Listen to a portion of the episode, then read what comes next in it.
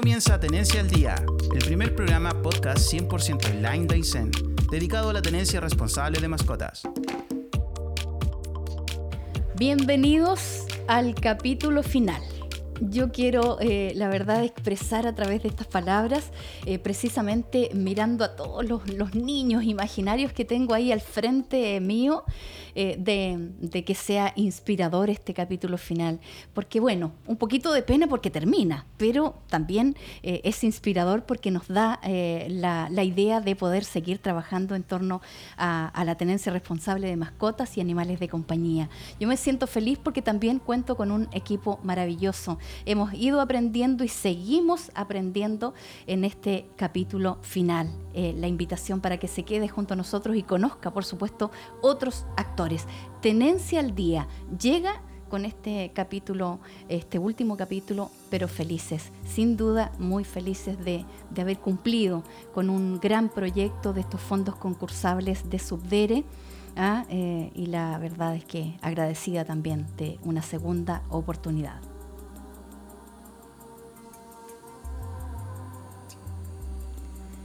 Tenemos, eh, tenemos algo que, comentar en este capítulo final. La verdad es que estamos contentas porque tenemos a otro actor aquí eh, al lado nuestro y por supuesto queremos eh, conversar con él porque ha sido importante en esta labor. Hola, buenos días en el último capítulo o buenas tardes, como se esté, sea en el transcurso de horario que nos estén escuchando. Ha sido un placer en este capítulo final haber compartido en conjunto con ustedes este capítulo final y hacer una pequeña recopilación de historia. Eh, Luz María, cuéntanos por favor cómo ha sido eh, APAI desde su inicio hasta el día de hoy.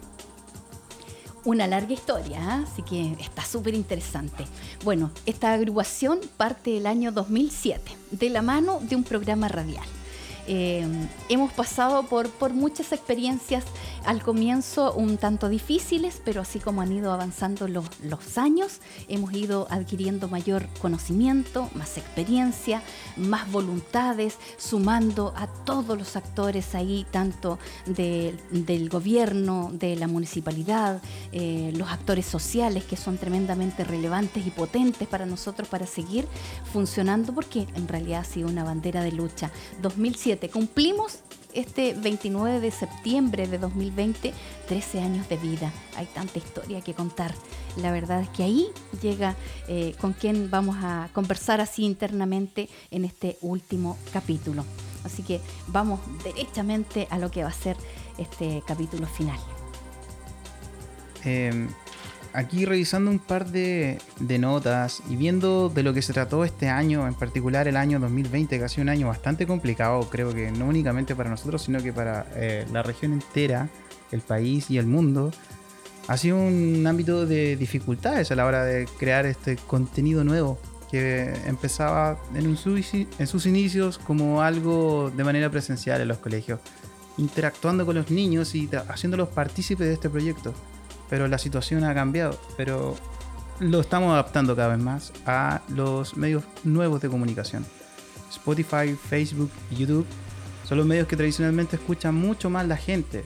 Hay nuevos medios como Instagram o TikTok, los cuales se utilizan de manera más esporádica y son los que la están llevando el día de hoy, con los más jóvenes. Pero masivamente, y acá precisamente en la región de Aysén, son los más utilizados los que estamos planificando usar. Cuéntanos, Luz, eh, ¿Cómo ha surgido toda esta idea de, este proyecto? ¿Qué, esperas tú que se logre? ¿Cuál podría ser la síntesis o, más que nada un resumen de lo que se ha aprendido en toda esta proyección de proyecto que hemos hecho y que esperamos que tengamos resultados en un corto periodo de tiempo? Precisamente y escuchándote con mucha atención, para mí ha sido un tremendo aprendizaje. Aprendizaje primeramente porque estamos trabajando con jóvenes, con jóvenes que son de generaciones muy distintas a las nuestras. A mí me ha tocado adaptarme y ha sido eh, un tema importante para mí, ha sido un tremendo compromiso y ha sido un tremendo crecimiento. Es por eso que yo quiero agradecerte que estés aquí en este capítulo final, porque bueno, tú eres un actor relevante en todos estos cambios. La pandemia, en definitiva, nos cambió la vida a todos, sin excepción. Y es ahí donde entras tú y entran ustedes como equipo audiovisual para poder dar vuelta de alguna manera un proyecto que en primera instancia estaba enfocado a llevar la radio a los colegios, trabajar directamente con los niños. Eso cambió cuando llegó el coronavirus eh, a Chile y al resto del mundo. Entonces ahí entras tú con esa visión, eh, por supuesto, de y proyección en relación a qué hacer respecto de que si no podíamos ir a trabajar con los niños, porque tampoco había clases, lo que había que hacer para poder trabajar de forma distinta. Así es.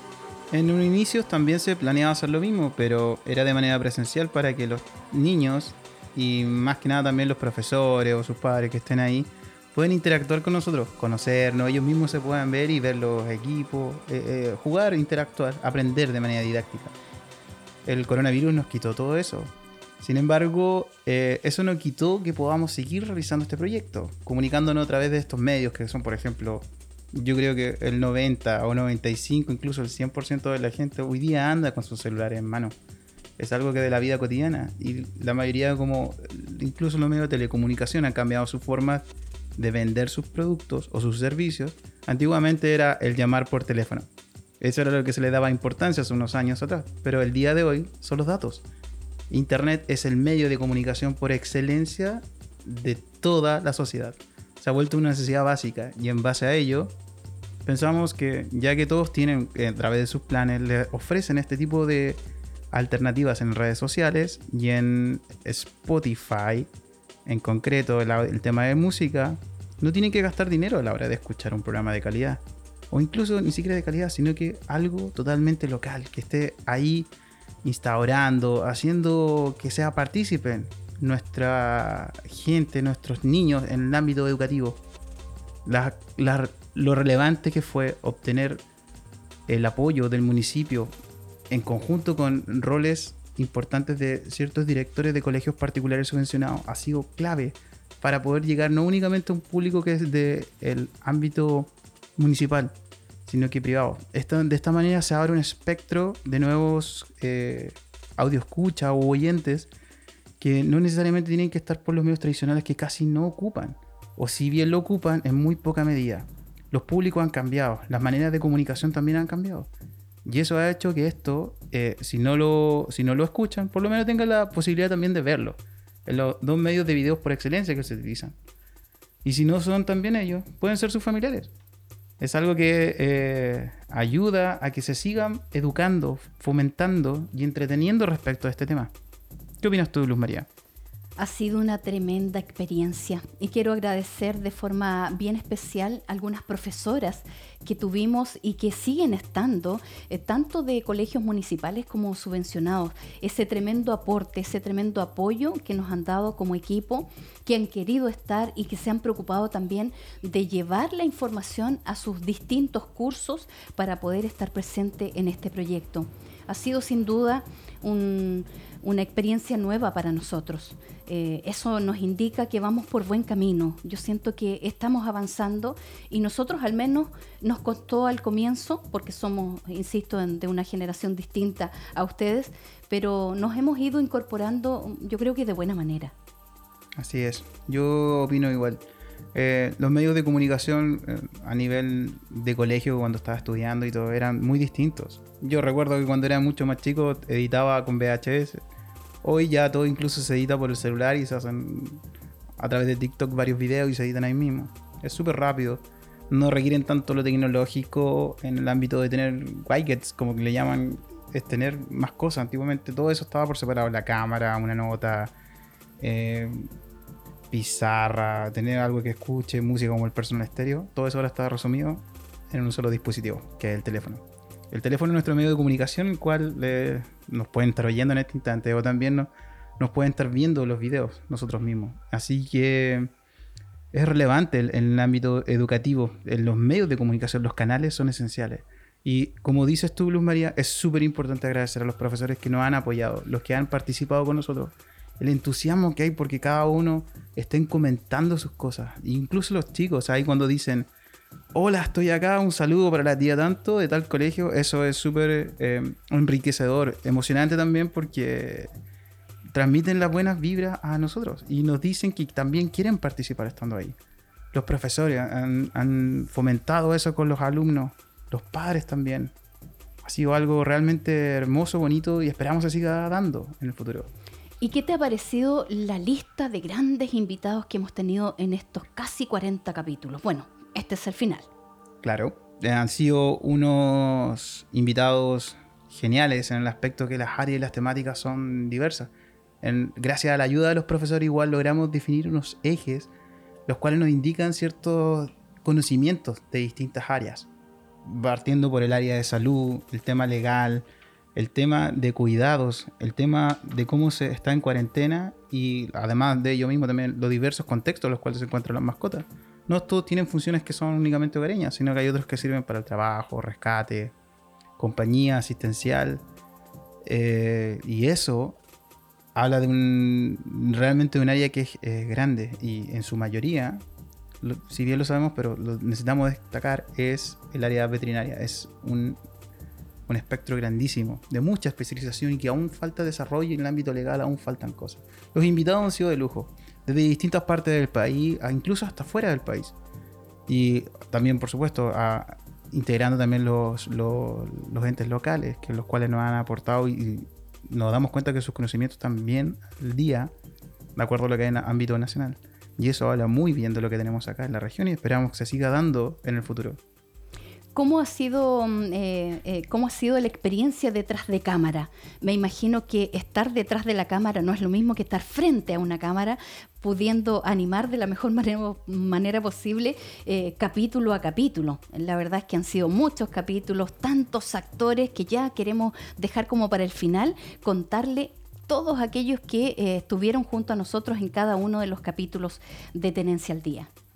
Detrás de cámara es otro mundo, es diferente eh, en la cámara uno está tratando de explayarse, comunicar ideas, pero detrás hay un tema de planificación, de gestión, igual de rabietas como en todas cosas. No todo puede ser perfecto. Hay cosas que simplemente y de verdad eh, se van dando en el camino. Pero el equipo en sí supera todo y detrás de cámara, desde el ámbito del sonido, de repente hay cosas que uno está acostumbrado a que funcionen y sin querer fallan hay que encontrar soluciones rápidas o tomar decisiones de un poco de manera fría para que salgan adelante. En el ámbito de video han sido cosas totalmente nuevas porque si bien eh, estamos recién comenzando con estos proyectos, aún nos faltan equipamientos, no tenemos ciertos recursos que sí lo tienen otras instituciones mucho más grandes. Nosotros estamos comenzando a armar acá un equipo del ámbito más profesional posible. Eh, lo hemos hecho bien. Yo siento que estamos colocando el nivel nivel profesional al área, profesionalizando todo. Y de ese ámbito, eh, de manera audiovisual, manejando también después con redes sociales, eh, va sumando. Ha sido un poco complejo al inicio, pero sí va mejorando en el transcurso de cada programa. ¿Qué cambiarías eh, al día de hoy con esta experiencia? ¿Qué cambiarías, qué sumarías a un nuevo proyecto? Depende de lo a dónde está enfocado y dónde queremos llegar. Eso varía mucho. Si las necesidades de repente en el ámbito educativo, a mí me gustaría mantenerlos, o nos gustaría como equipo mantenerlos porque desde las bases, las raíces de la educación parte todo. Desde la casa, en el ámbito medioambiental, en el ámbito eh, de cuidados. Ahí, es la base. Los más chicos son el futuro de nuestras localidades, nuestros territorios. Eh, lo veíamos también en, en el ámbito con la gente de otros lugares. Por ejemplo, en, cuando fuimos entrevistados del área norte nos decían que trabajaban de una manera totalmente diferente a cómo se hacía en la zona centro y viceversa. También en el sur, de una manera totalmente diferente, como también se está haciendo acá en la Y te va indicando de qué es lo que se hace. No hay una, un plan en común a nivel nacional, pero cerca de los territorios sí se adaptan a las mejores condiciones en las cuales les dan. Hay, por ejemplo, hay lugares que pueden tener caniles, otros tienen refugio, otros tienen los desparasitan, los ayudan constantemente. Acá se están realizando muchas actividades de esterilización. Hay que informar, comunicar y ver qué, cuáles son los actores relevantes. Respecto a tu pregunta de qué es lo que se cambiaría, para no rondar tanto en el tema, igual tiene que ser como más específico porque ¿en qué? ¿En algo técnico? ¿En algo personal? ¿En algo como de agrupación? De equipo, equipo humano. Creo que ahí tenemos una, una falencia. Quizás es una mirada bastante personal. Yo creo que ahí va variando de acuerdo a los profesionales del área. Si bien hay gente como nosotros, como que estamos armando en el ámbito de las comunicaciones, no todos, no todos tienen el interés de trabajar en esta área. Hay otras áreas que son más de noticias, más de reportaje. Pero de crear contenido es un tema que creo que acá faltan. Y de repente eh, atraer la gente para ello tiene que ser con algo que sea totalmente atractivo también para ellos. Es donde tenemos que si bien focalizar algunos esfuerzos, también lo podemos mejorar, pero requiere tiempo, porque requiere planificación. Y la planificación no se hace un día para otro. Es, es así. Es así como estamos llevando em, eh, a ustedes este capítulo final, una conversación franca, directa, honesta, porque queremos seguir en este, en este plan, poder seguir educando. Estamos conversando con parte del equipo porque es tremendamente importante para nosotros. Eh, quiero llevarte precisamente en esta conversación y este último capítulo de Tenencia al Día a, eh, precisamente a tener tu opinión respecto de la gran variedad, eh, por decirlo de alguna forma, de invitados que tuvimos en Chile y también en otras partes del mundo. Sí, es verdad. Hemos tenido distintos actores, desde obviamente veterinarios, gente del área de salud, médicos. Hemos tenido ingenieros agrónomos que nos explican un poco de cómo funcionan los animales como, no, no por decirlo como, como herramienta de trabajo, sino que como un amigo más del campo. Es un área que acá en esta zona se ve mucho, no así en las zonas urbanas como en la zona central. Por ejemplo, en Santiago es mucho más, perdón, eh, rural, no urbano. Urbano se ve ahí en la zona central. Acá igual, pero la gente que es de campo tiene muchas más. O sea, muchos amigos, muchos perros que son parte de su familia. Y se adapta distinto. En el ámbito legal también hemos visto qué cosas se pueden hacer también. En el ámbito eh, de la mascota en diferentes contextos también. Hemos tenido gente de, como bomberos, eh, de la PDI, donde trabajan en conjunto, gente del SAC también. Ha sido. Hay actores relevantes, incluso a nivel psicológico. Cuando, ¿Cómo te ayuda una mascota o el animal que tienes cercano como integrante de la familia? Cuando le pasa algo, eso también es. Hay un tema psicológico ahí que nunca se ha abordado, que creo que de una manera más específica pero está. El soporte emocional, igual que dan las mascotas, es otra, otros ámbitos. Se abren nuevas puertas de acuerdo a estos invitados que nos, nos desprenden un poco más de ciertas áreas que no hemos recorrido y tenemos que recorrer. ¿Y qué te pareció la, la, visita presencial que se agradece mucho de nuestro alcalde de la municipalidad de Aysén versus uno del norte, de la cuarta región, Punitaki? Ha sido sorprendente poder gestionar la, la presencia de las autoridades máximas comunales que nos den su, su visión, qué es lo que se está haciendo, cómo se proyectan también. Y también ver el otro lado de extremo del país donde pasa algo. Quizás han avanzado en otras áreas, acá también, pero eso suma a que se, se respeta algo por el nivel de autoridades a nivel nacional, que sí se están haciendo cosas, se están eh, gestionando poco a poco, pero falta un poco más de difusión, de integrar a la comunidad. Y parece excelente que se comprometa en estas áreas también, las autoridades.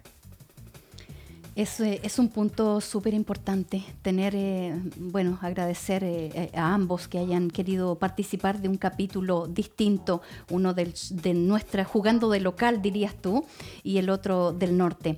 Bueno, agradecer en este capítulo final a todos aquellos que van a tener la oportunidad de vernos y, y, en esta conversación que ha sido súper amigable.